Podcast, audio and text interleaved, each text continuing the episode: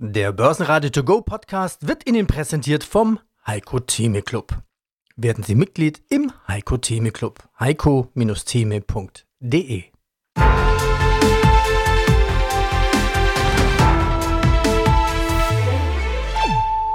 Börsenradio Network AG Marktbericht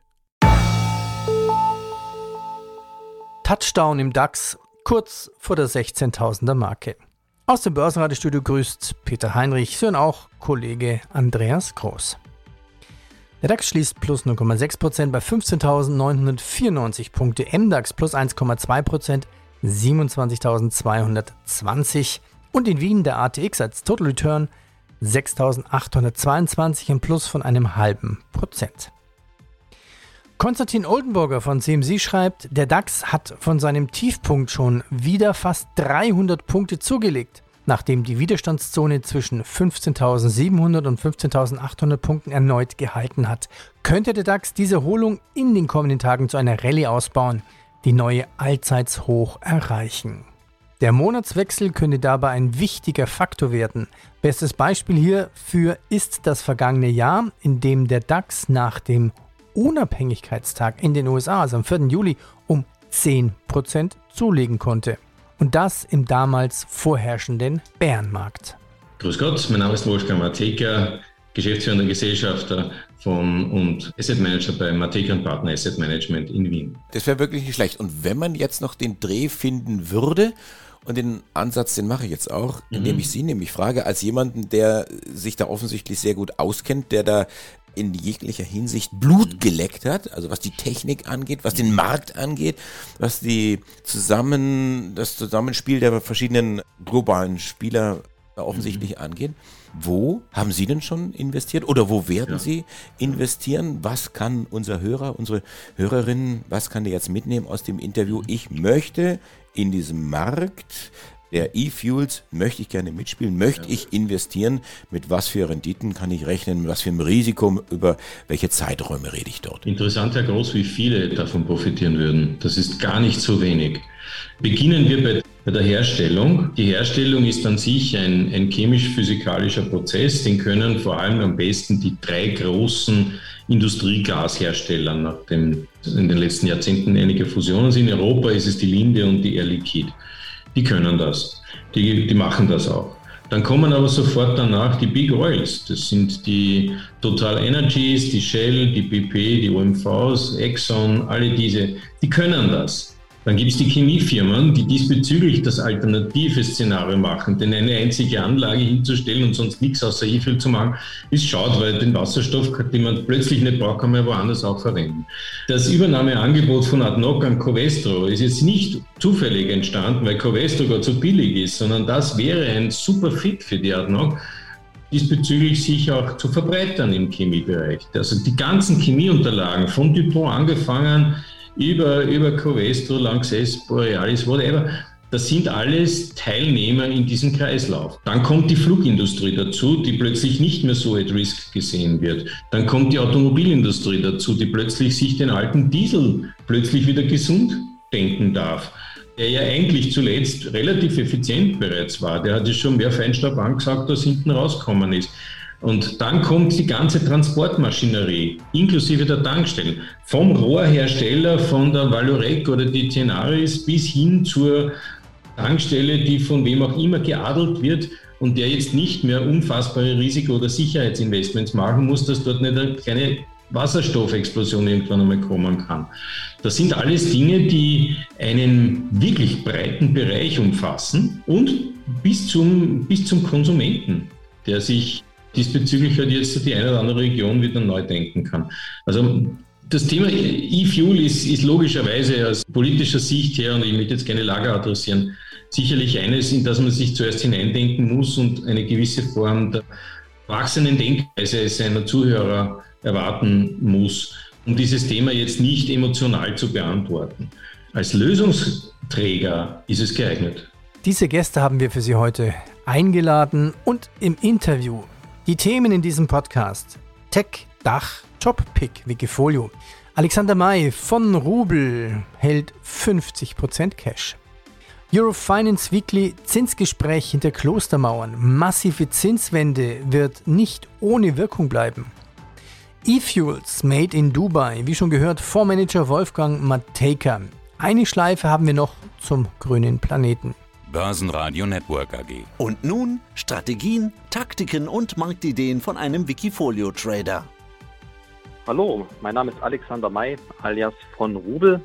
Ich bin das Wikifolio Tech Tag Top Pick und bin beruflich Ingenieur, bin aber auch Betriebswirt und ein großer Freund der Börse. Ich beschäftige mich schon seit vielen Jahren mit der Aktienanalyse und habe mich besonders auf den deutschsprachigen Raum und den technischen Aspekten von Unternehmen spezialisiert.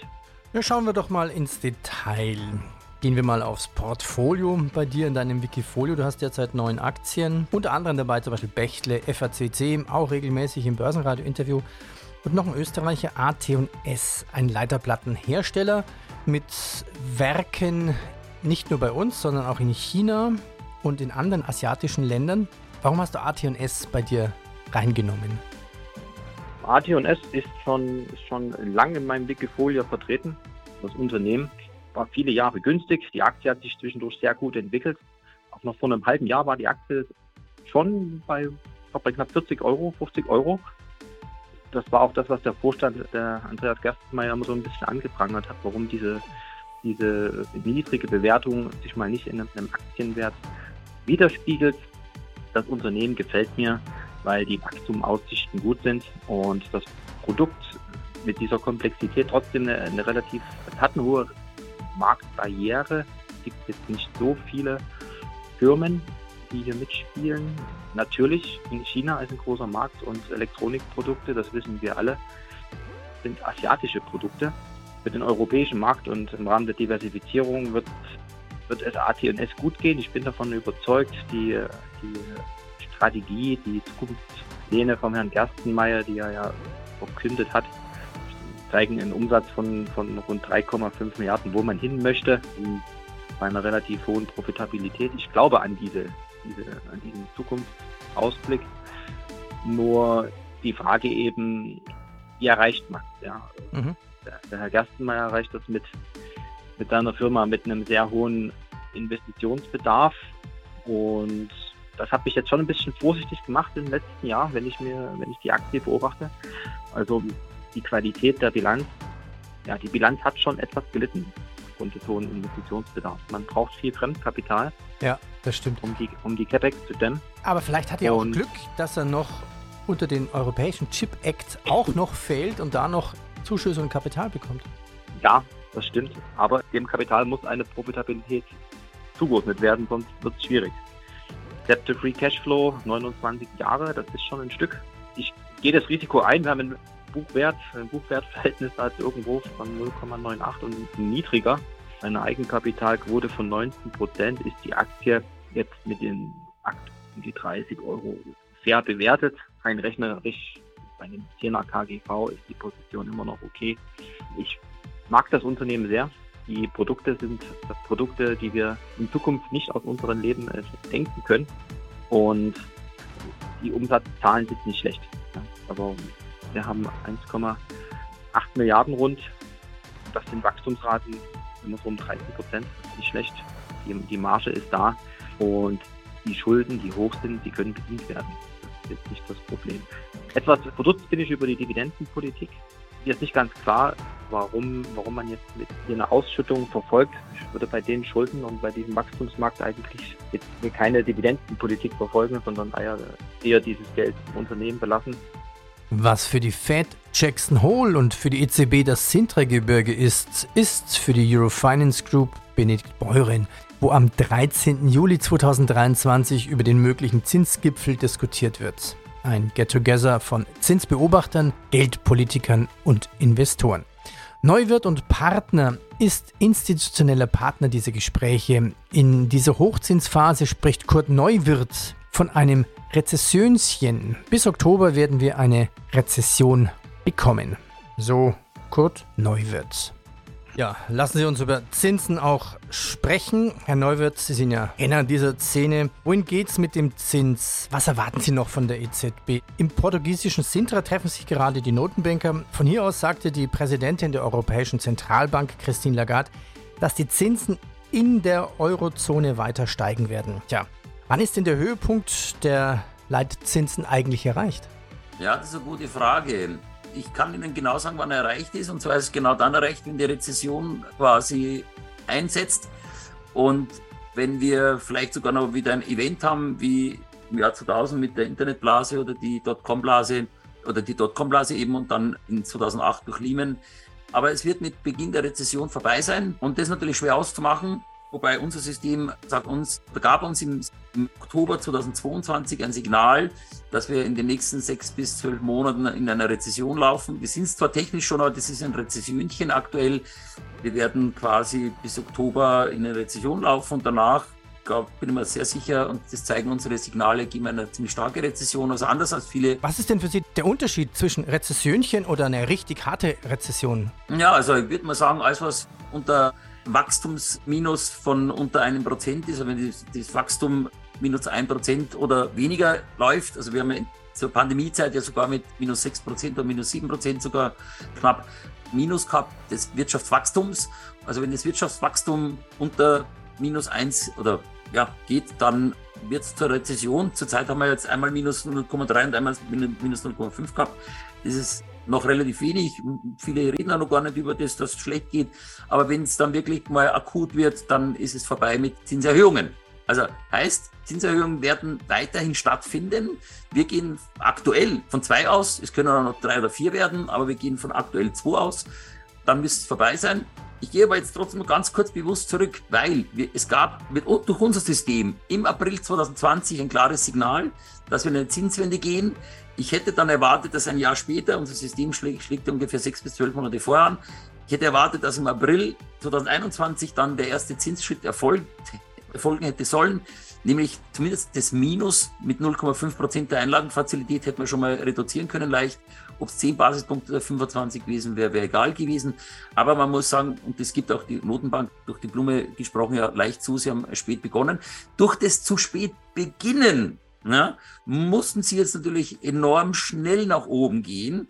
Und da sage ich gleich dazu, dass enorm schnelle Zinserhöhungen keine Auswirkungen haben. Sie könnten ja auch die Zinsen auf 30 Prozent anheben wenn das nur für eine Woche stattfindet oder innerhalb von einer Woche ist, dann hat das ja überhaupt keine Auswirkung für die Wirtschaft. Also wir müssen mal auf dem Hochzinsniveau jetzt noch das Plateau abwarten. Statistisch gesehen haben wir nach sieben Monaten ungefähr nach dem Peak, also der Zinsanhebung, erst eine Rezession. Also so gesehen wird es diesmal eher in die Richtung laufen. Und das hat ja auch übrigens Lagarde gestern behauptet. Und wir haben auch letzte Woche gab es auch ein Interview mit Joachim Nagel, Bundesbankpräsident, der auch gesagt hat, also es werden noch weitere Zinserhöhungen stattfinden mit Sicherheit. Und wir werden ja nicht aufhören, bis die Rezession weg ist. Und das wird dieses Mal wahrscheinlich so stattfinden, dass wir so lange anheben, bis wirklich dann, sage mal, was passieren wird. Dann wird die Rezession zu stark schon wahrscheinlich abgebremst sein, weil sie einfach zu spät begonnen hat, muss das jetzt irgendwie versuchen, wieder recht zu fertigen. Und das ist ein Fehler, den sie dann meines Erachtens macht. Wir meinen, dass die Zinsen aktuell in Amerika auf jeden Fall schon hoch genug, vielleicht zu hoch sind. Mhm. Und wir meinen, dass wir im Euroland, wenn wir jetzt nur 0,25 drauf liegen oder 0,5, dann auch Ende sein sollte, definitiv sein sollte, weil wir müssen dieses Hochzinsniveau mal abwarten. Wir bekommen im Baubereich, im Immobilienbereich schon mit, dass wir mitten in einer Rezession sind. Viele Projekte können gar nicht mehr umgesetzt werden ohne Riesenverluste. Viele Baufirmen kriegen keine Aufträge mehr und sind kurz davor, dass sie zusperren. Also in der Baubranche, Immobilienbranche ist die Rezession massiv angekommen und es wird sich natürlich jetzt in anderen Branchen demnächst dann auch umsetzen, dieses, also auswirken, dieses Hochzinsniveau. Im DAX für die Aktie von Siemens Energy die Gewinnerliste an. Die Aktie wird also nach der Gewinnwarnung wieder gekauft. Die Aktie fiel am Freitag mehr als 37 Prozent. Heute plus 5,5 Prozent. Die Investmentbank Bernstein zweifelt an den Langfristzielen von Zalando. Zalando DAX-Verlierer mit minus 6,5 Prozent. Die Bayer-Aktie gerät unter Druck und rutscht unter die Marke von 50 Euro, denn die US-Arzneimittelaufsicht FDA lehnt überraschend die Zulassung für das Augenmedikament Elay des Bayer-Partners Regeneron ab. Generative KI wird fundamental verändern, wie Menschen mit unserer Software arbeiten. Das sagt der SAP-Konzernchef Christian Klein. Der Chiphersteller Elmus verkauft seine Waferfertigung an das US-Technologieunternehmen Littelfuse, Aktie plus 8%. Und UBS streicht die Hälfte aller Credit Suisse Jobs. Das entspricht 35.000 Angestellten. Hallo und guten Tag, verehrte Zuhörer. André Wolfsbein, traditionell im Studio von Börsenradio, heute mit dem freundlichen Peter. Hallo Peter. Grüße dich. Ja, und aus dem Börsenradiostudio grüßt Peter Heinrich. Und was wir brauchen, sind gesunde Börsen oder gesunde Absicherungen. Und da tasten wir uns ein bisschen ran an unser Thema. Unser Thema heute: Structured Notes mit 100%iger Kapitalabsicherung. Tasten wir uns heran. Was sind eigentlich Structured Notes? Also aus dem Englischen übersetzt eine strukturierte Schuldverschreibung. Das ist eigentlich nichts weiter wie ein außerbörslich gehandeltes Derivat mit hybriden Sicherheitsmerkmalen, das Auszahlungen aus mehreren gewöhnlichen Wertpapieren kombiniert. Zum Beispiel Aktien oder Anleihen plus einem Derivat. Das ist jetzt recht kompliziert dargestellt. Kannst du uns das mal anhand eines Beispieles mit einfachen Worten erklären?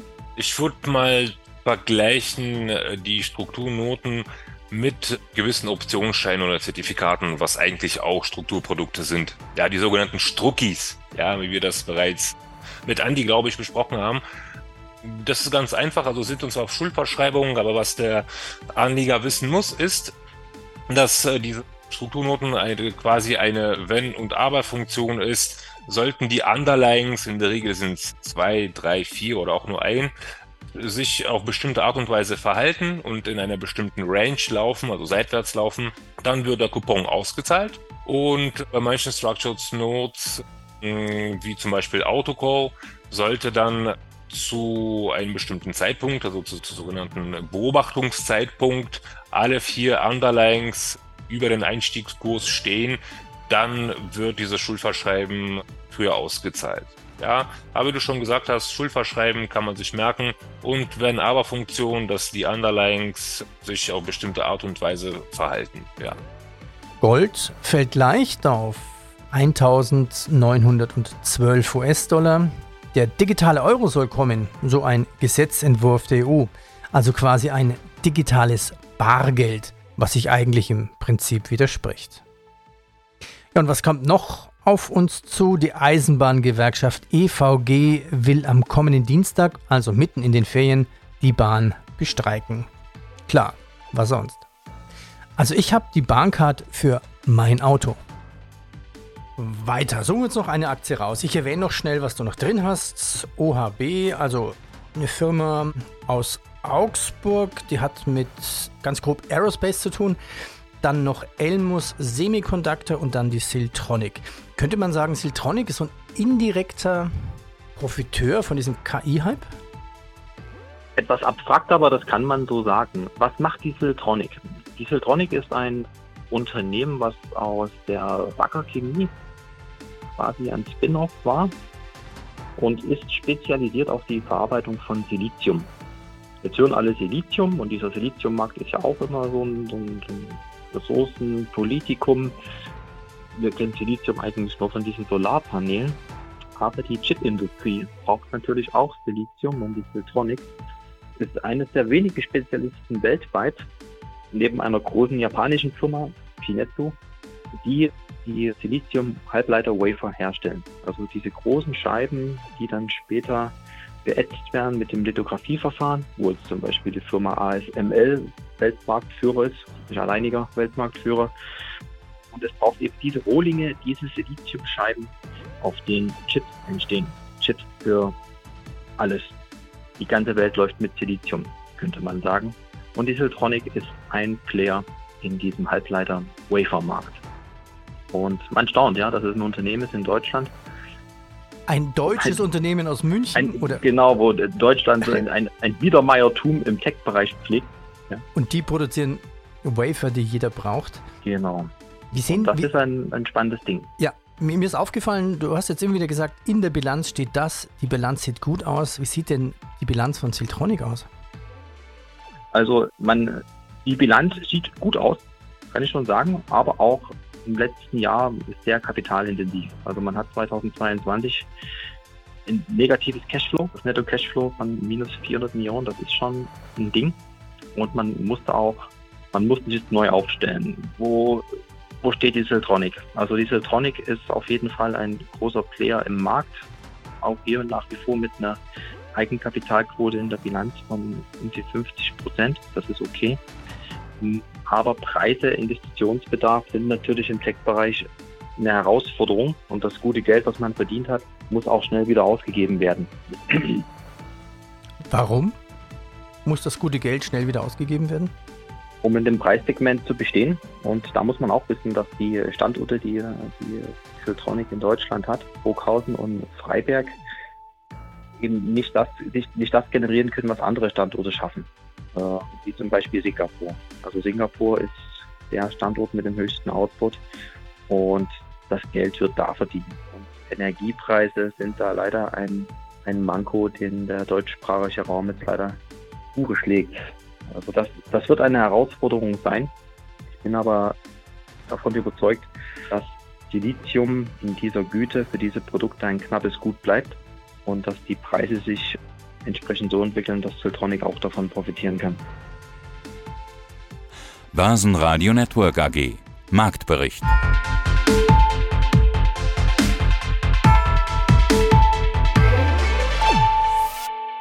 Das Börsenradio Nummer 1.